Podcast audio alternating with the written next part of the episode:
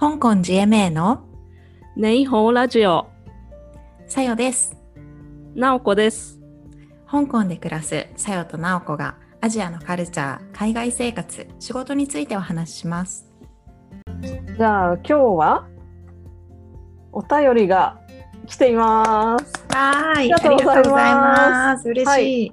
じゃあ読みますね東京にお住まいのモーさんからもうさん。もはいはい、とても楽しみに聞いています。香港には行ったことがないのですが、ラジオを聞いている間は現地にいるかのような気持ちになってワクワクします。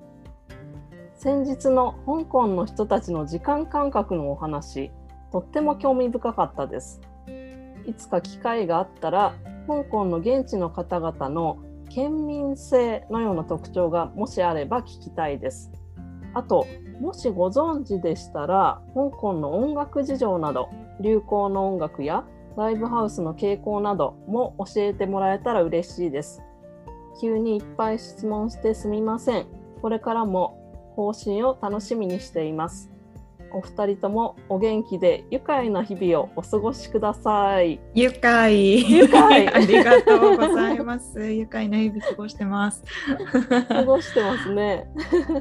そっかあれですね時間感覚の話っていうのはちょっと前にお話しした、まあ、香港の時計の読み方が、まああのえっと、5分刻みだっていう話ねから来てるやつですね。はい。例えば1時5分だったら1時1っていうふうに言ったり、うんまああのえっと長針にの上に書いてある数字しか読まないっていう話のところですね。本当で特徴的ですもんね、これね。香港にしかないのかな。うんうん、そうマンダリンだと違うのでちょっとね特徴なのかなと思います。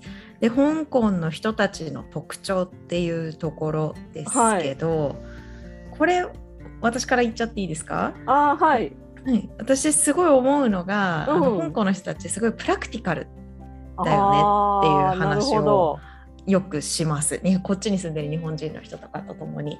でまあうんプラクティカルってなんかまあ実用的とかそういう意味なんですけれども、わかる本当にうん無駄なことが嫌い、ち ょでっと嫌いわかる。あそう本当に無駄なことが嫌いなんか、まあ、日本人って結構無駄を良しとするたりするじゃないそうでですすか。でもそれとか必要ないよねっていう感じで本当にまあだからまあ結論から言うとか結論から言うっていうかなんか本当に必要な情報だけくれるとかだったり。うーん。うん、なんか無駄な愛想笑いはしないとかあないね。ないですね。わかります。わかります。ないないそうで私も結構日本の中ではプラクティカルな人間まあ愛想笑いはめっちゃするんですけどそれ除いたらうん結構プラクティカルな人間で無駄なこと嫌いなタイプだったんですけどはい。ここ来て、もっとなんか私以上にプラクティカルな人たちいたなみたいなのをはい、いるよ感じてます。ねっていう感じになったんだ。そう。うんうん、だからなんかその前のサービスとかに関してもこのプラクティカルが関係してるなっていうふうに思っていて、うん。あのそこの部分もお支払いするならばいいサービスも味わえるけれども、そこも落としてその代わりコストを抑えたいんだったら全然安いもので、まあ、サービス笑顔なしで提供しますみたいなそうだね。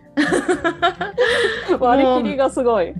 そうなんですよ。私はそこだな香港の特徴はあなんかそれになんか似てるんですけど私も。うんうんうんうん。なんかせっかち？なはい感じがして、まあ、うんうんうん最初に香港に旅行できた時に驚いたのがエスカレーターの速度がすごい速いんですよね。早い早いめっちゃ早いです。駅とかでも、早いです。あの東京駅でたまにあの普通のエスカレーターと高速のエスカレーター2つがある場所があるんですけど、へーその高速のエスカレーターが香港のノーマルですね。そうそうそうそう。なんか最初これ なんかさ広告とかさ見えんのかな意味あんのかなぐらい思ってたんだけど。も。う今はもう慣れちゃったけどあとこれはせっかちとか関係ないのかもしれないんですけど車のクラクションすごい押しません？香港の人。なんかどっかちょっと詰まってたりするとすぐ後ろの車がパーって押してその後5台ぐらいもパーってみんな押すんですよね。なんでみんな押すの？そってすごい思っちゃうけど。かへえんか私ちょっと裏覚えなんですけど中国本土の大陸の方とかって、はいはい、クラクション押すとなんか罰金とかよっぽどな事情がないと押せないみたいなのがあるからこそ、うん、性格的にすごい押しそうなんだけれどもあんまり音が街中で鳴ってないっていうのを聞いて、うん、香港は多分その法律的なのがないからなのか確かに押す人が多いしてるよね。なるほど。なるほど。うん。あとね、これはなんか、うん、まあどうしても私あの台湾にもともと住んでたことがあるから台湾の人とちょっと比べちゃうところもあるんですけど、なんかもともとは台湾の人の方がすごい親切っていうか。いわゆるなんか大阪のおばちゃん的な親切みたいな町の人が、うん、あの、はい、世話焼いてくれるみたいなのを持ってて、はい、それに比べると、うん、香港の人って割とドライかなって最初は思ってたんですけど、うん、でも、意外意外とっていうのも失礼なんですけど結構親切だなって、うん、なんかあの住むにつれて思うようになりましたね。うんうん例えば電車の中でなんか私リュックにポケットに携帯あスマホを入れてたら、はい、急に話しかけてきた人がいて、そこにスマホ入れてたら危ないよってあ私も言われたことある。言われた？ちょっとあの空いてるデザインのバッグを持っていたら、はい、これ盗まれやすいよって教えてくれて ありがとうございます。確かに。わざわざ言ってくれるってしかもその時って私と夫と2人で乗ってたので明らかに、まあ、日本語で喋ってるから外国人だって分かると思うんですけど、うん、その外国人に対して、その教えてくれるっていうのがすごく。うん、あ確かに。あそうですね。今なんかもう一つの特徴を言ったかと思うんですけどすごいあの、うん、外国人を外国人扱いしないというかあ、まあ、そうですね。それがありますよね。香港まあみんなが、うん、みんな外国人というか、いろんな国の人たちが住んでいるので、もうあの日本みたいに外国人を外国人扱いしないっていうのが私みたいな外国人にとっては行きやすい街だなっていうああそうですね。うん。なんか親切にしてもらってる感じがする。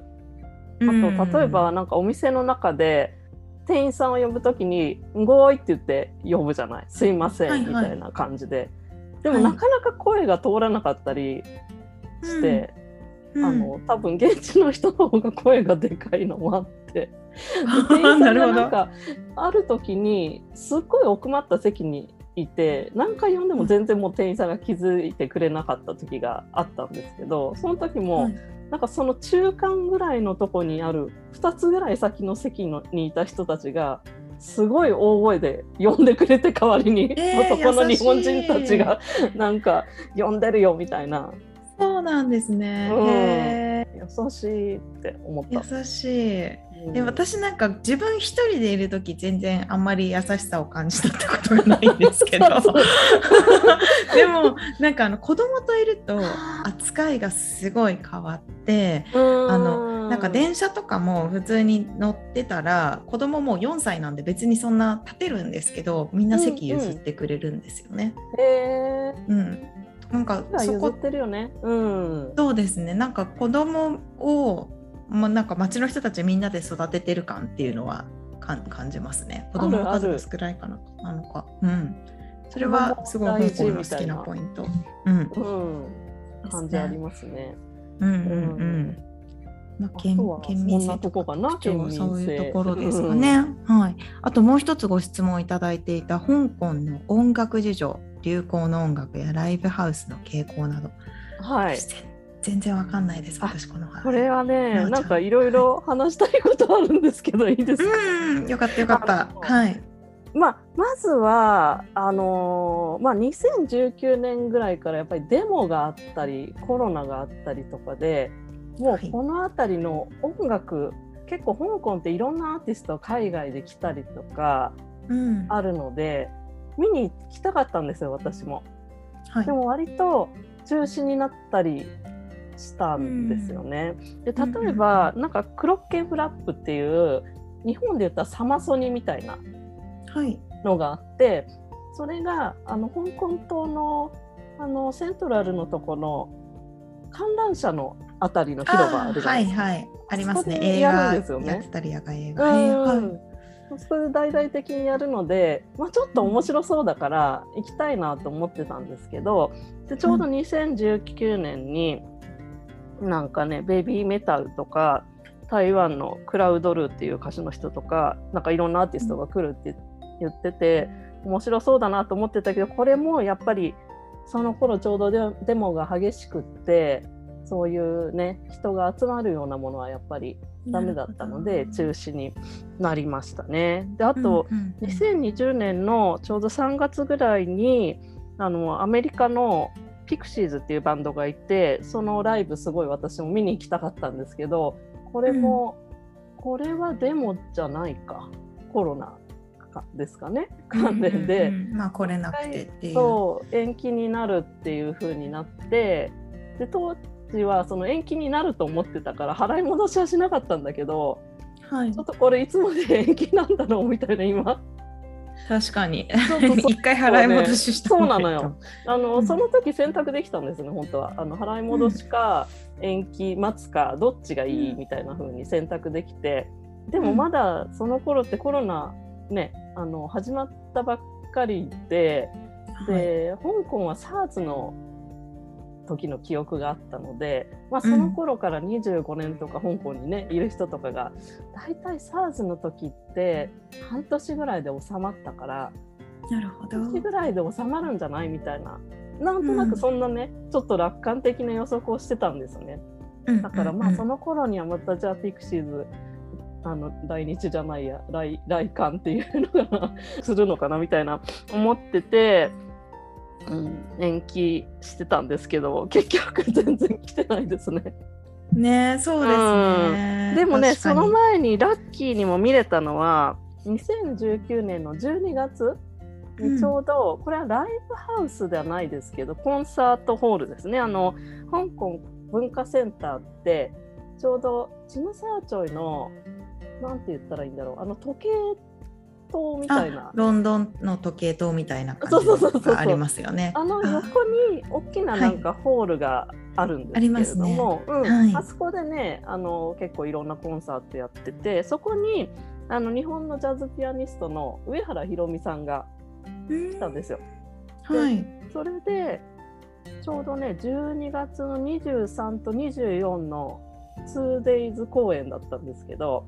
もともと24日ってちょっと混みそうじゃない？クリスマスイブだから。ね。と思って、うんうん。23日を取ってたら、うん。ちょうどその頃ねあのデモが激しくなってあの前の辺りってね、ちょっと割と抗議活動が多い道だったんですよね。うん。でちょっと中止になるかどうかなっていう感じだったんですけどそしたらたまたま24日の方は中止になった。ああじゃあギリギ13リ日の方はそうそうそう OK でギリギリ見れたというかまあそういう時にあのそもそも来ない海外から来ないアーティストも当時多かったのでなんかうんうんその時来てくれただけですごいありがとうっていう気持ちになったんですけど。あーえ今なおちゃんがお話ししてくれたのって全部あの、うん香港人のアーティストとかじゃなくて海外のアーティストじゃないですか。そうですね。ややっぱりなんか香港での流行っていうのは、まあ、香港だけにとどまらないで海外のアーティストが多いんですかね。あ海外のアーティストとかあとはやっぱりそのうん中華圏のアーティストが見れるっていうのも香港すごいいいところだと思うんですけど、まあ、ちょっとこれも中止にはなっちゃったんですけど、あの台湾の J. チョウ大好きです。チョウがねちょうどね、はい。あの香港体育館って本ハムのあの駅前にね、うん。結構大きい体育館があってそこは割と、まあそういう人気のある J 超レベルの人たちが何日間とかでやったりするんですけど、うんそのうん時も多分ねあ分かんない。そこ香港体育館の近くに大きな看板が立ってたから香港体育館でやるんだって私思ってたけど もしかしたらうん。違うとこだったかもしれないけど何日間かの J 長の公演が予定されてたんです。2019年12月、うんうんうんそれもやっぱりねちょっとそのデモの関係であの中止にはなっちゃったんですけどそういういろんな中華圏のアーティストは来てくれますよね。だからそれはう、んいい。確かに。私も Spotify で香港でその香港のポピュラーミュージックみたいなランキングとかをたまに流したりとかすると、まあ、中にはもちろん香港人のああの歌歌手の方もいらっしゃるんですけど、まあ、韓国とかだったり、うんあの台湾のとかだったりあの、まあ、あとアメリカのとかだったり流れてるので、うん。なんかまあやっぱり言語もみんな中国語マンダリンとかだったりあとは英語とかだったりっていうのも日本よりも早期に習ってるからこそそういうあの自分の場所以外のあの音楽に慣れ親しんでるのかなっていうのは感じました。そうですね。うん、で実際ねあの中華圏のアーティストっていう意味ではもう一個言ったものがあってこれは香港じゃなくてマカオだったんですけど、はいあのはいウーパイっていう台湾のまあなんだろうベテランロックバンドというかあのウーパイは500って書くんですけど、ウーパイはボーカルの人で,、でウーパイチャイナブルーっていうバンドとしてはそういう名前なんですけれどもあの、うん。台湾に私よく行くんですけれども台湾でウーパイを見たいってずっと思ってたんですがなぜかうん。私が行くとウーパイがなんか全然数日後ぐらいにコンサートをやるとかなかなかニアミスだったんですよ。でうんうん。そしたらマカオでやるっていうことが分かって、うんうん。もうこれはね近いし行かねばと思ってうん。行きました。いいな結構面白かったのが、うんあのこれ私そういう中華圏のアーティストのコンサート初めて行って知ったんですけどなんかね、うん。基本立っちゃいけないらしいの。あへえ へえ面そ白いうでしょ？なんですか？そう。でそれであのちょっと一部の人が立ってたからあのああ自分も盛り上がりたいじゃん。だから、はい。あの立ったの私も。で、はい。そしたらなんかすごい警備員の人に止められて。え？それなんかディナーショーとかじゃなくて？じゃなくてライブですか？ライブというかまあ椅子があるけどねそのへえうん、でなんかその最後の2曲だけとかその立っていいよっていう時は OK です。なんででしょう？なんなんでなんだろう？みんなが見やすいように。うん、そういうそういう椅子があるところ体育館とかそういうなんか椅子があるところではあのそういうね習慣らしいよ。へえなんとかね展示場とかそういうとこで、そもそもスタンディングのものは違うのかもしれないけど、うんうんうんうんそれは結構驚いたし、なんかちょっと もったいなくないって。ね。ねなんかみんな踊りに行く要素もあると思うんだけど なぜ座ってみたいな。ちょっと思ったんだけど。に。これはもうちょっとコロナが終わったら検証に行きたいですね。そうそうそうそう。うん。あとはねその香港のアーティストっていう意味で言うと最近あのもう新聞で見ないことはないのはやっぱりあの「おっさんずラブ」にも出てた、えー、マキ君とハルタンの役をやってた2人がいるんですけど、アンソン・ドーとイダンっていう2人なんですけどその人たちが入ってるミラーっていうまあ男性ボーイズグループみたいな。ああの二人はそういうそういうアイドルグループ出身なんですね。そうなのよ。なんかねうん、ミラーっていうんだけどもうその人たちがすごい爆発的な人気みたいでもうなんか新聞とかで見ない日はない。例えばうんあのこのエピソードであこれだけ人気なんだなと思ったのが確か香港の金メダルを取った、えーフェンシングの選手かなはい。あの記事がちっちゃい記事が出てたんですよ。それを見たら、その人はそのイダンの方ハルタンの方の役の人と大学の時なんか寮の部屋が一緒だったのかな。でそのイダンが入っているミラーのグループの曲を聴いて、はいなんだろうその金メダルを取れるようなその士気を高めましたみたいなことが ちっちゃい記事になってるぐらいまああなんか現象というかへ感じですみたいですよ。なんかかなり人数多いですね。そうなの。す。ごい人数10人以上いる。パッと見カウントできない。そう12人さなんかそ12人か最初は12人いるって書いてあったから多分12人なんだと思うでもあの2人じゃなくて一番出てる人はこれちょっと発音が分かんないんですけどギョントさんっていう人がいて、はいその人がメインのメンバーみたいでその人はへあのマクドナルドの広告とかですごい見ます。一回なんかあのコーズウェイベイのあのそごうのあたりが全部その人のポスターになってた。ーへーいやなんかちょっとニュニュースみたいな感じのそうそうそうそうそう。キスマイを合わせた感じのグループですね。そう香港の友達に聞いたらなんかうん。どうですか、ミラーってどう？って言ったらまあその人は割と同年代の人なので、うんちょっとミラーは人数が多すぎて嵐ぐらいの人数がいいねとかその子は言ってたけど、うん、ミラーさんは人気ですね。ほど。あうんこのマクドナルドの CM って言ってた人ってこの人昔すごい太ってて頑張ってダイエットして痩せた人です。なんか私もこの人の記事読んだことあります。うん、歌がお上手な。リードうんうんボーカル兼多分そのグループの顔的な人っぽいですよ。確かにこの人めちゃめちゃ見ます。見るよね。うん、うん、見ます。でああこれがミラーなんだと思って、へえ。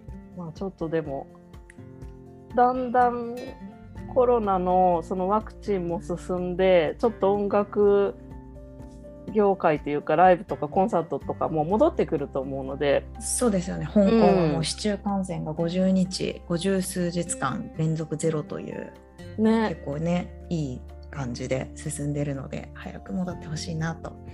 ね。そうさっき言ってたそのクロッケンフラップってサマソニみたいなのも、えーうん。今年の11月の開催はそろそろラインナップが発表されるらしいのでちょおっとうん見てみたいなと思ってます。こんなとこかな？あとは、うんそうですね皆さんももしそのもっとこういうおすすめの音楽あるよとかあったら、ぜひお便りを送ってください。お待ちしてます。はい、お願いします。では、はチーキン、シャツジェン。またね